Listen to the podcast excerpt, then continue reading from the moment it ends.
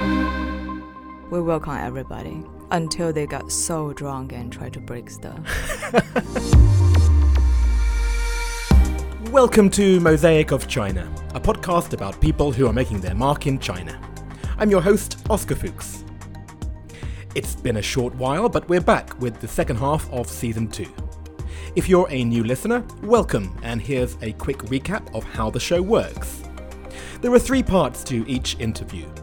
The first part is a straightforward two way conversation, which starts with the guest introducing an object that in some way describes their life in China. In the second part, I ask every guest the same 10 China related questions, all on the theme of their personal experiences, tastes, and opinions. And the final part is just one extra question, where I ask each guest to nominate someone for the next season of the show. And this is how each interview represents a connective tile which builds out into a mosaic of China. The show has also been designed to include a visual element, so please follow the images on Instagram or Facebook, or head to mosaicofchina.com. In last week's bonus episode, we discussed that there are transcripts of the show, also on mosaicofchina.com, for anyone who is hard of hearing or whose first language isn't English. Actually, there is a new update to report. In the last couple of weeks, YouTube has made it easier to upload captions to videos. So I tried it out and managed to upload all the transcripts for each episode there. So if you have access to YouTube, you can now listen to the regular version of the show while reading the subtitles in real time. I would do the same on Weibo, but they stopped allowing me to post there. Thanks for nothing, Weibo. Now that you're caught up, let's get on with today's show. And it's quite an embarrassing one for me, because you can tell that I have absolutely no idea about the subject matter we're talking about. I can just about fake my way through most subjects, but not today. So be prepared to roll your eyes at me a lot in this one. On top of that, my guest Cassandra is just too cool and too nonchalant. So, this combination of ignorance and intimidation is apparently enough to turn me into a nervous, giggling child. Which I hope will at least bring you some amusement. I'm with Cassandra Chen. Hello, Cassandra. Hello, nice to see you. nice to see you. And you are a bar owner of the bar called Inferno. Inferno. People might have a clue about what this bar is just by the name, right? I, I hope so. Inferno is a heavy metal bar. yes, that's right. Well, we're going to talk about the bar, but before we do, the first question I will ask is what object did you bring that in some way describes your life here in China? Well, I, I brought a Inferno T-shirt. It's uh, it's a T-shirt made up for a Viking night. Oh, can I take a look? Yeah, sure. Okay, here we go. Okay. Well, it's as I expected. It is dark. It is slightly scary. yeah, it's a it's a Odin on his horse. ah. Yeah. Tell me what this signifies. What is Viking Night? Uh, we basically do some Viking metal, like from Scandinavian, and people sometimes even can dance with it. It's not really brutal music. It's kind of happy. Right now, we're doing this two or three times a year, and uh, basically, our customer would put on the helmet, and this leather outfit, and and the drink in the horn.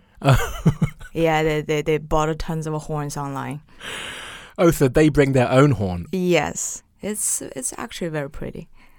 And where did this idea come from? Is that something which is connected with heavy metal? Yes, actually it is. These people are barbarian. Yeah, right. When I think about heavy metal, I do think of Scandinavians with maybe big bodies, big beards, kind of Mhm. aggressive. yeah, that, that's exactly what we have. Um, it's um, really like a home for the metalheads to hang out, Hmm. like a family giving ideas for the events, and sometimes help out to wash the dishes. The customers help out. Yes. It's a, still a very small scene, very small community, and um, kind of a risk to open a heavy metal bar. I know a lot of live house, they have some heavy metal show, but as a bar only plays heavy metal, nah. You need to know enough people who have the same hobby. Yeah, it's big move. So could I accurately say that yours is the only heavy metal bar in China? Yes, yes, you can say that. That's pretty special. Yeah. I am really interested to hear more about this because, I mean, look at me. I am not a typical heavy metal fan, right? yeah. In fact, I get quite intimidated. well, we accept everybody. I mean, different color, even they speak in different language, different thoughts. It's fine. We welcome everybody Okay. until they got so drunk and try to break stuff. It sounds like that does happen sometimes. yeah, it does. So, who are these people? Who are your customers? Um, designers, engineers, mm, English teachers, even karate teachers, all kinds. But are they mainly male? Um, mainly, yes. We still have some girls, but uh, they cannot drink that much. I'm, I'm, I was just joking. we have both. I realize um, the most people are nerds. They like video games. They play D and D, and they even watch animation. Then they love music. These kind of people can bring good ideas on the table, very creative. So, was it one of these nerds who first came up with the Viking Night? Yes, that's right. Oh, right. so, you're already planning the next one as well. Yes, we're planning the next one. Uh, hopefully, like end of the year. Great. Maybe I will come. okay. Yeah. Do you have a very small horn for me? Um, only for shots, right? Not for beer. There you go. Maybe I can fill it with a very small pink cocktail. Okay. So maybe I shouldn't be intimidated by you guys. Not at all. Not at all. or like Sunday, the slowest the night, you have uh, 10 people watching some horror movies that we play all the time. Well, it sounds to me like your entire community, your entire life has some connection to this music. yeah, I can say that. The metalheads, our small community, as I know, the most of people are honesty people, not aggressive at all, not not as you imagine. You can easily like talk to them. Then the second time you go, you know somebody. Yeah. Very easygoing Mm. people. Mm. So, how did you get into it? Were your parents musicians of any kind? No, not at all. Um, my mom was uh, like a sales manager. My dad was a chemistry in the lab, so nothing related. So, what do they think of your life now?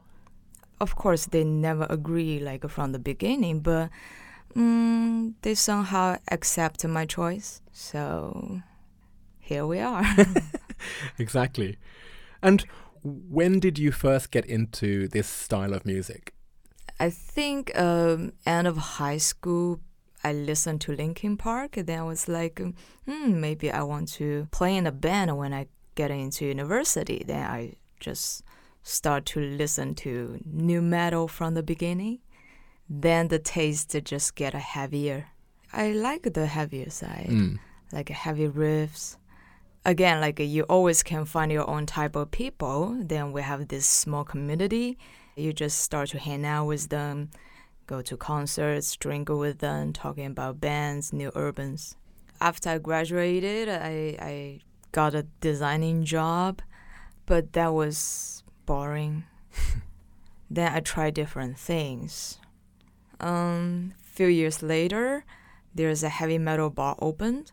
Then I start to drink there. Mm. And that was Inferno, was it? Yeah, that was Inferno. Okay. right. Um, one year later, um, one of my friend died, so it reminded me life is short. Mm. I should do something make me happy and uh, make me care. So I quit my daytime job and I started to bartending at Inferno. Okay. How old were you then? I think that was 26. I was pretty scared and shy. There were a lot of people. everybody's requesting for a drink, expecting you to do something about it, and basically just running around, don't even look at the customer's eyes. Yeah. Yeah. Um, then I think because the noise problem closed down the first Inferno. Um, we have a neighborhood like uh, maybe 100 meters away. So So they complained. yes, they complained. Then we changed to the second place. Then the second Inferno is much way bigger, around 400 square meters, with stage, with kitchen. But then that means uh, a lot of works. Mm. I lost one partner because my partner left to Denmark. Oh, I see. So until then, you were in a partnership. Yeah.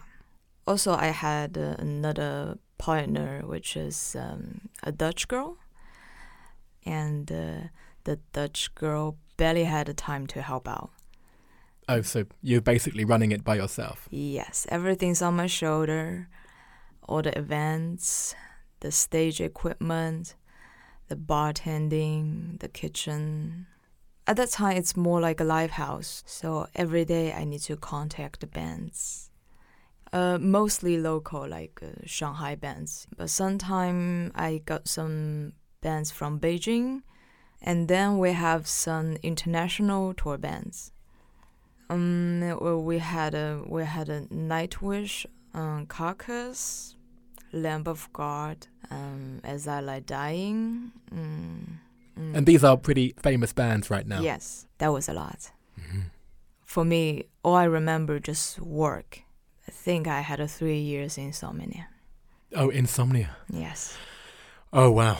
So it looked successful from the outside. Like Mhm. you still had big bands coming and you were still running the place. Yes. But then on the other side, it didn't work for you. It was just simply too much. Yeah. That's, I think, the thing people don't realize about running a bar, right? They see the sexy side, like, oh, great, you're surrounded by friends, you're surrounded by alcohol, you can see bands. Yeah, that's right. But the running of the bar is something else, right? Yeah, that's a totally different thing. I didn't even want to step my foot into that place anymore. Eventually, we decided to to close down the place, Mm. but uh, I, it took me like a half year to process this idea. Right. Because it would be hard to let go, right? Yeah, that's right. That that was my baby. And I guess you also felt some kind of responsibility to this community. Yes, that's right. And the last night, um, some of the people just cry. I I think at that time I really really need a break, but I also really really don't want to let it go. It's uh, it's a complicated feeling. Yeah. Well, I can imagine why it took you six months to pull the trigger. Mm-hmm. Yes. Yeah. Um. Then I went to Beijing for a few weeks. Our regulars always remind me about this place, how much this place has been loved. So then I start to looking for the new place. So the third inferno, um, I target as like uh in a different way. We remove the kitchen, remove the stage, make the bar smaller, more cozy. People still can make a request of music, listen to whatever they want as long as it's heavy metal, and um, people just chill. So less about live shows. Yeah, the stage was difficult to run. Not enough local bands, and the the choice of the music is very narrow. And this is what you meant by it's a risk to start a bar like this. Mm -hmm. yeah, that's right. Right. Yeah. Well, let's move on to part two. Okay. Okay. Question one What is your favorite China related fact? I really admire the first uh, empress in Tang Dynasty, which is the only empress in the Chinese history. Ah, Wu Zetian, right? Yes. Tell me why. She was fighting from the bottom to the top of her life and run the country and make it strong. So, as a woman at that time, it's very impressive. Mm. Do you try and live your life in the same way? Not really. I think nobody could. Even in Qing Dynasty, one of the emperors tried to do the same thing, but I think she destroyed the country instead of to saving it. Right, this is Cixi, right? Yes, Do you think you are more like Cixi or more like Wu Zetian? I hope more like a Wu Zetian, but I don't think I'm that wise like her. So, Nice. Do you have a favorite word or phrase in Chinese? 嗯，苦尽甘来. Kujin Ganlai. Okay, what does that mean? Uh, that means uh, after suffering comes happiness. Nice. Mm, most people's life um, having this uh, growing experience, um, learning experience, and turn to be the person who they want to be. Right.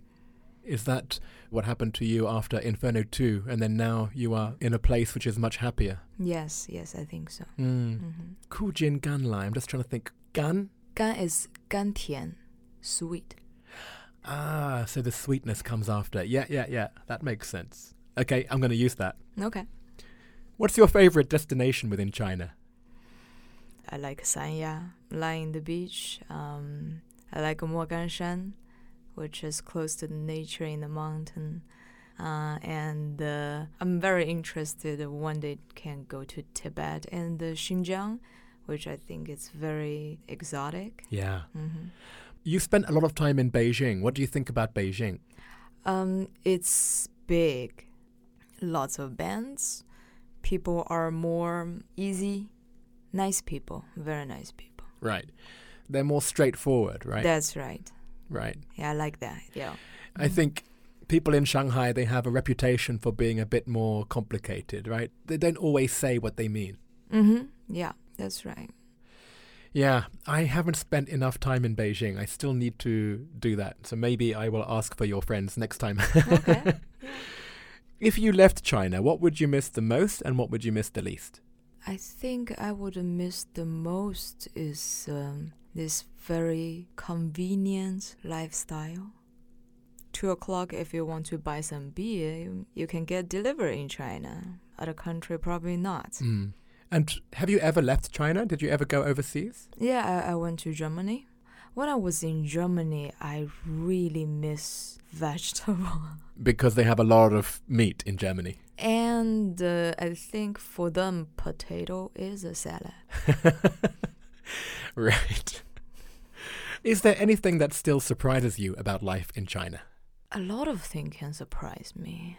Ten years ago, we, we, we don't even have a smartphone, and now like everybody does. Mm. Uh, du- du- du. this is going to be an easy one for you. What is your favorite place to hang out in Shanghai? Uh, well, of course, I hang out at Inferno the most of the time. and if there was a second choice? I would go to Latina. It's a Brazil steakhouse buffet, all you can eat. It's pretty good deal for me. Nice. What is the best or worst purchase you have recently made? The best thing I bought probably the drinking horn. okay. Yeah. Did you buy it on Taobao? No, no. Uh, I got my friend bought it in America, which is doing this uh, Viking thing. Ah, so actually, you can't use that one because that wasn't in, In China. China. Yeah. Uh, I have this, uh, um, uh, you know, like uh, uh, Chinese or Japanese, they have this cat at the shop and try to uh, ask for more money. yeah, instead I have a one like give a, a middle finger, and we we draw some like a makeup on it, make it look like a black metal cat. Oh dear. Yeah, that sounds pretty cool. Did you buy that on Taobao? Yeah, but on top. uh, How did you even search for that? I don't know. It just pop out. So then I saw a cat with middle finger. I was like, that looks great. That was designed for you. Yes. Next question. What is your favorite WeChat sticker? so it's uh, two of our uh, regular customer drinking from the horn and the cheers to each other. yeah. And this was at one of the Viking nights? Yes. Yes, they looked the part, I must say. hmm What is your go to song to sing at KTV? Oh, sweet child of mine. That's a classic. Yes. But you wouldn't call that heavy, right? That's obviously. No, no, but it's uh, it's pretty enjoyable to sing the song. Yeah. And finally, what other China related media or sources of information do you use? There's a magazine uh, called Painkiller. Painkiller. Yeah, it's like a heavy metal magazine. It's still the only one in China, and they help a Wacken festival. Ah, what's that? It's a, it's like a German heavy metal festival. They do that once a year, like one of the biggest uh, heavy metal festival in Europe. Okay, so has there been a China band at the Wacken Festival? Yeah, it has been a lot actually. Well, thank you so much, Cassandra. If there was one band where it's like for beginners, Mm-hmm. which band or which song would you recommend would be like a good entry point? Uh, we have a black metal band in Shanghai. They were found 2006, so which is already 14 years old band. Uh, it's called Jinjiao Jidu. Jinjiao Jidu. Yeah, they they are basically the best in Shanghai. Mm. Cassandra, the last thing I would ask you before you leave is out of everyone you know in China, who would you recommend that I interview for the next season of Mosaic of China? I think one of my best friends, also my karate teacher, Telly. Telly, where's he from? Uh, A Belgian. Okay. I look forward to meeting him. Karate in China. That's an unusual combination. I know, right? Thank you again, Cassandra. my pleasure. If you're a metalhead, please get in touch to berate me about all the questions I didn't think to ask Cassandra. But let me try to appease you by inviting you to check out the photos on social media, where you'll see Cassandra posing with some very famous international metal bands. There's As I Lay Dying, The Ghost Inside, Finntroll, Insomnium, Equilibrium, Suicide Silence, please don't make me say that one again, Carcass, Harakiri for the Sky, Vader, Hate, and Thy Disease. You can also see Cassandra's Inferno tattoo, her best purchase, the amazing beckoning cat, that's definitely not beckoning, her object, the Viking Night t shirt, her favourite WeChat sticker, and loads of other photos from events at past and present incarnations of the Inferno Bar. The biggest connection between Cassandra and season 1 of the show would be Nini Sum, the independent artist from episode 16, who also ran rings around me with her coolness. They both have a very similar vibe, and they both also mentioned Linkin Park, actually. There's a more direct connection with the Chinese comedian Maple Zhuo from season 1, episode 2, who also mentioned the story of Wu Zetian as her favourite China related fact. When Cassandra mentioned the Qing Empress Cixi, this links to the brand naming expert Vladimir Djurovic from season 2, episode 13, and his story about Lao Foye and the Chinese branding of the French company Galeries Lafayette.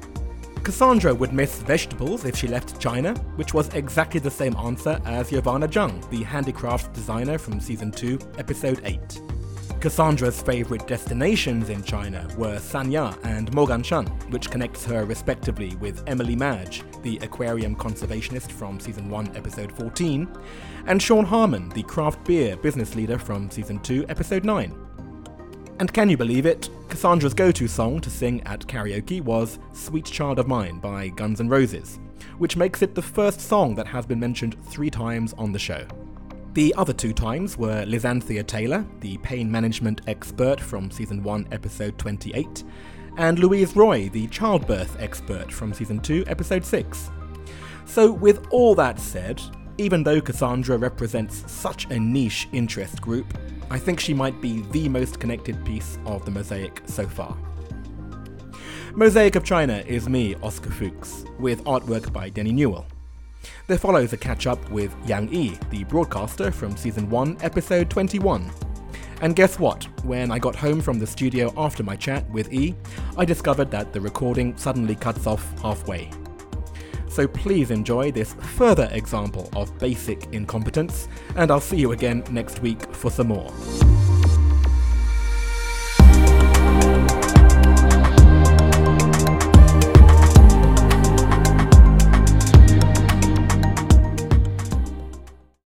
Are we recording? Yeah, I'm recording. Is the magic happening? Yeah, it's a magic moment. E, great to see you. Hi, Oscar. Very nice to meet you again. Ah, what a year it has been. yes, it's really. Um, I think it's a very special year. Yes. We've had COVID, of course, but then for you, your life has taken a big 180 since we did our recording. Yes. When we recorded, you were already a podcaster, but I think you had a day job still in broadcasting. Yes. And then since then, you've quit that, and we are actually doing our interview in your studio. And it is a beauty. So it's called Just Pod, your company, right? Yes. Just Pod is a podcasting company, and my partner is uh, he's an entrepreneur. So we co-created this company. I quit my television job, and the podcasting become my full-time job. So Congratulations. Yeah, thank you. so since then, uh, it's one and a half year. Tell me about the new lifestyle then. It's a more entrepreneurial lifestyle. There's no salary. You are you are running on your own wits at this point, right? Yes, I have to say, you know, um, doing your own business is, is a very difficult problem because I have different rules. Uh, I am a, a producer. Uh, I have my own shows uh, under my company. And I also the co-creator of this company. I'm COO, the chief operating officer. So I have to do a lot of things to handle this company. I need a balance. And of course, I have my boyfriend this year. So I have three different roles a creator, a uh, businessman, and a boyfriend. I still feel confusing at this moment about these things because I like to produce the show. I like to talk to people. At this moment, I think usually um, daytime I'm a businessman, but at the at the night when I stay alone, I'm a podcaster. So I have no phones, I have no meeting. So I think okay, it's time for me myself to edit the shows. But at this point, another one, my boyfriend. boyfriend, I was yeah, gonna this is- oh, you spend too much time at work. Mm. That's when you start to bump into your other responsibility. Yes. Okay, well, you look calm, even though you're juggling all these things. You look smiley, you look happy, so something's going right. Yes, I think it is. A, I I'm very happy at this moment. Uh, I, I still feel challenged. Our company has 11 original mm-hmm. podcasts. Now it's 11, okay? Yeah, it's still booming this year. Well, this is what I wanted to ask because we had a similar conversation during our interview. Yes. And so I wanted to know like what has happened in the last year? Has there been like one show that was a breakout show? Has there been a boom in one particular genre? Like, tell me what's happened in the last year. Yes, of course. I think the year 2020 is a it means a lot for the Chinese podcasting. During the pandemic, we have a brand new application for podcasting. Xiao Yuzhou. Yes, a 小宇宙 in Chinese, which means a little Cosmo. Yeah, the first localized podcast application in China. So it bring a lot of attention. It bring a lot of audience into this area. Interesting, because you were the one who told me about that in the run up to Podfest, because Mm-hmm. you are one of the organizers behind Podfest. That's where I met you, first of all. This Yes. is now two, two, two and a half years ago. You had Xiao Yuzhou as your sponsor. Yes. So they're very passionate on this area and they want to more and more uh, customers know them. So Podfest China is a maybe a good stage. And just seeing the photos from Podfest, because I, I was thinking when we first went to Podfest, it was very much an international event because most of the knowledge about podcasting was from outside of China. And it's more like a salon. It's a, in a very uh, small uh, conference room. yes, it was small. It was like half English, half Mandarin. Yes. And then this year it was a full blown massive event and just Chinese. So it shows that the domestic market has really gone places. Yes, but of course, the pandemic is a, is a reason because very difficult to invite the uh, the foreign guests to China. So yeah, but you're right. The podcasting in China is booming this year. So more and more people become a podcaster. More and more people become listeners. So we already have enough topics to talk.